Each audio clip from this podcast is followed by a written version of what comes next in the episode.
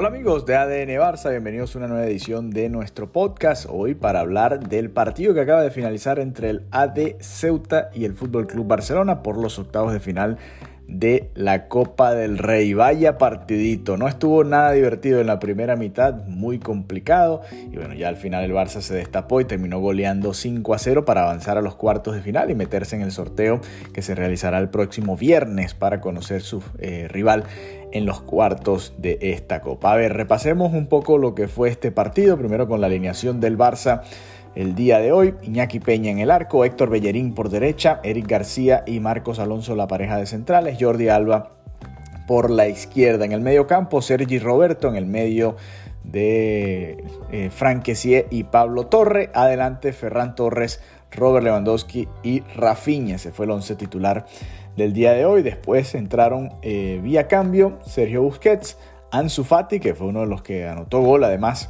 en la segunda parte, Andreas Christensen, Gaby y además hizo su debut Ángel Alarcón, uno de los jugadores que estuvimos debatiendo, por cierto, en nuestro grupo de WhatsApp, a ver si eh, se le iba a dar el acceso hoy a jugar en este partido. Incluso algunos de los que están ahí en nuestro grupo de WhatsApp decían que debía ser titular. A ver, eh, siempre es complicado analizar este tipo de partidos porque pasas, por ejemplo, de enfrentarte al Real Madrid en una final a enfrentarte con un equipo que está dos divisiones por debajo de visitante después de un viaje complicado y además juegan eh, muchos de los que no vienen teniendo tantos minutos, ¿no?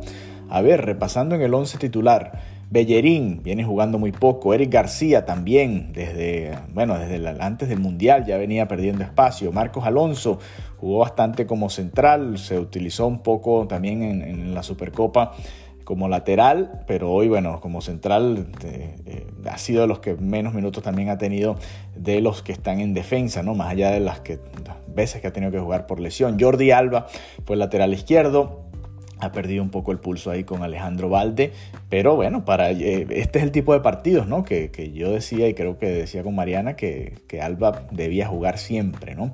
Eh, en el medio campo, Sergi Roberto, como mediocampista, que es su verdadera posición, ¿no? Xavi Hernández lo reconoce así, no lo coloque como lateral, sino lo coloca como mediocampista, aunque lo hemos visto por el lateral en algunos partidos.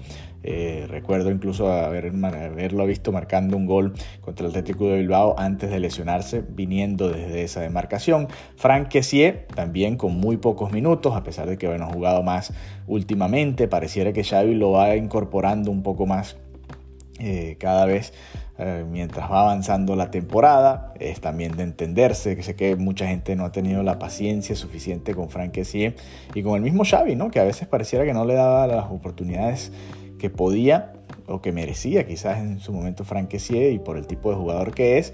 Pero también hay que ir entendiendo que a algunos jugadores les cuesta más la adaptación, no, no solo al, al sistema de juego del equipo, sino también a una nueva ciudad, un nuevo país, y todo eso toma eh, parte de la consideración. ¿no? Pablo Torre, que bueno, sabemos todos que Xavi decidió mantenerlo en el primer equipo y no enviarlo al filial, al Barça Athletic, y bueno, era para jugar este tipo de partidos, pero la realidad es que en, Liga ha jugado muy poco, en la Supercopa tampoco ha aparecido demasiado, en la, bueno, en la Copa del Rey sí ha jugado más, pero en la Champions, y en la Champions ha jugado más que en la Liga realmente, pero fueron en partidos que ya estaban definidos, así que bueno, aunque no importaban tanto. Adelante, Ferran Torres, que sigue, bueno, sin la misma confianza ¿no? que le veíamos hace un par de meses.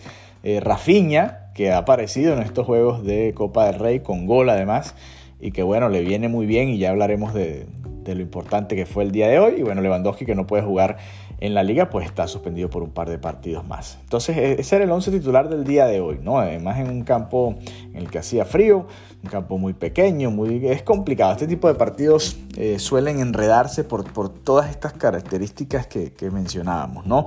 Más allá de que, por supuesto, este equipo no debió haberle plantado cara al Barça en ningún momento.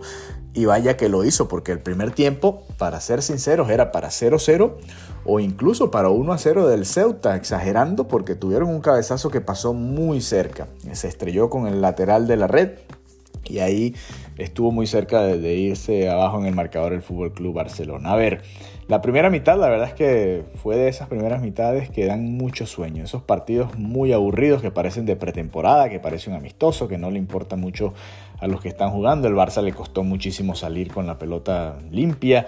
la conexión el medio campo no era la ideal. Vi a Eric García dos o tres oportunidades tratando de hacer un pase largo y, no funcionaba, no llegaba a ninguna parte de la jugada. En, la primera que hizo buena, un primer pase que largo que dio bueno, Rafinha no lo pudo dominar. Fue una primera mitad bastante mala del Barça, diría yo en general y que bueno, Rafinha la termina maquillando con una jugada prácticamente individual, ¿no? Porque hubo un par de desbordes, recuerdo un autopase de Bellerín también en los primeros minutos, Alba también por la izquierda, incluso el propio Rafinha llegando por la izquierda y haciendo un centro que no terminó en nada, pero al final el, resultado, el 0-1 de la primera mitad, lo, maquilló Rafinha con una jugada individual, recortándose su pierna buena y disparándose el segundo poste y el, el portero del Ceuta que no pudo hacer más para terminar de desviar el señor Tomás, el número uno del AD Ceuta. Así que Rafinha maquilló esa primera parte. Ya en la segunda mitad, el Barça aprovechando el error en salida, la presión alta y que Lewandowski marcara ese gol tan temprano, le permitió al equipo respirar mucho más, ¿no? El minuto 50 ya ganaba 2 a 0 y, bueno, ya respiraba más tranquilo y se le quitó un poco el fantasma de lo que vivió ante el Intercity, que sí se adelantó muy temprano, pero que terminó empatado eh, y, que después, eh, mientras se iba dando el partido, se iba complicando cada vez más y nunca se llegó a sentir eso en este partido en el sentido de que el Ceuta no, no, le llegaba tanto ¿no? al Barça como lo hizo el Intercity, esa es la realidad. Pero ese segundo gol de Lewandowski creo que fue clave para calmar un poco esos sentimientos, ¿no? Porque por supuesto, mientras va avanzando el partido, si sigue el 1 a 0, el equipo rival se lo va creyendo, con un gol baja la larga y, se va complicando la cosa, ¿no? Después, muy feliz por el gol de Ansu Fati. Eh, estos dos goles son muy significativos, por supuesto Fati que sigue marcando goles, lamentablemente le eh, falló en otra jugada en la que quedó mano a mano con el portero después de, de un pase en profundidad en un contraataque recortó y, definió bien, pero la terminó sacando el portero. Pudo haber sido un doblete para Ansu. El gol de Frank también me alegra mucho. Tenía tiempo eh, esperando un momento así para Frank que no ha podido jugar casi y que bueno, por lo menos en este partido pudo jugar y pudo jugar completo, ¿no? Y ya veremos cómo lo va incorporando Xavi en el resto de la temporada. Y eh, finalmente, bueno, el doblete de Robert Lewandowski que aprovechó ¿no? el haber jugado este partido para marcar un par de goles y bueno, mantenerse en esa racha positiva que viene, eh, sobre todo después de lo que hizo en la Supercopa, ¿no? en la que también marcó y fue clave para vencer al Real Madrid. Así que el Barça termina superando una de esas eliminatorias trampa en los octavos de final de la Copa del Rey. En el momento en el que estamos grabando esto se está dando el duelo entre el Villarreal y el Real Madrid, que va a definir el último clasificado para los cuartos de final. Hasta ahora está ganando el Villarreal 2 a 0 tras los primeros 45 minutos, así que sería el submarino amarillo el eh, octavo equipo clasificado a los cuartos de final de la Copa del Rey para el sorteo que será el próximo viernes. El top 3 del partido de hoy. Qué complicado, ¿no? bueno, Lewandowski hay que ponerlo por el doblete, ¿no?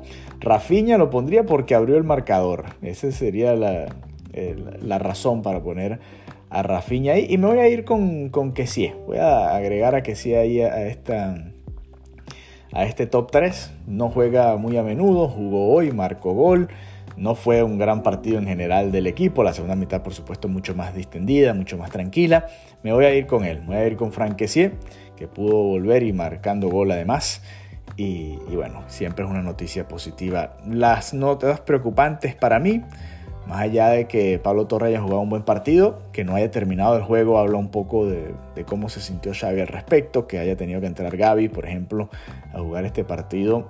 Eh, habla un poco de, dónde está lo que piensa, ¿no? Xavi de la actuación de Pablo Torres no ha podido completar los partidos contra el Intercity también fue sustituido y eso es algo para notar también, ¿no? Eh, es clave, ¿no? en el crecimiento de un jugador que pueda completar los partidos, que pueda ser eh, consistente en ese sentido las pocas veces que puede jugar de titular y bueno que hayan sustituido a Pablo Torres habla un poco de cómo lo está viendo Xavi en este momento y lo mismo con Ferran Torres lo de Ferran Torres bueno eh, por supuesto está en un bache lo hemos venido conversando hay mucho muchas cosas que, ah, que que ir desglosando ¿no? de la situación de Ferran Torres, porque la realidad es que para el dinero que se pagó, no ha entregado el rendimiento que muchos hubiésemos querido, pero bueno, es la realidad del Barça hoy en día. Fue un fichaje que bueno, todavía tiene mucho tiempo para ver si, si funcionó o no funcionó. Y ya veremos y ya estaremos haciendo nuestro análisis acá en ADN Barça Podcast. En todo caso, el Barça ganó 5 a 0, avanza a los cuartos de final de la Copa del Rey y a ver cuál será el próximo rival. Muy interesante la situación que se puede dar. Hay rivales que eh, me llaman la atención, que pueden complicar un poco al Barça o a cualquiera ¿no? que se vayan a enfrentar. Por ejemplo, el mismo Villarreal que está venciendo al Real Madrid en estos momentos, el Valencia, el Atlético de Madrid, por supuesto, el Osasuna que eliminó al Betis en penales. El Osasuna está haciendo una muy buena campaña, ya nos complicó bastante en la liga. El Athletic Club de Bilbao que siempre suele ser un rival complicado también, la Real Sociedad el mismo Sevilla. Son equipos interesantes y que bueno, veremos cuál de esos nos toca en la siguiente ronda de la Copa del Rey. Un abrazo, gracias por habernos acompañado y nos encontramos pronto nuevamente por acá en ADN Barça Podcast.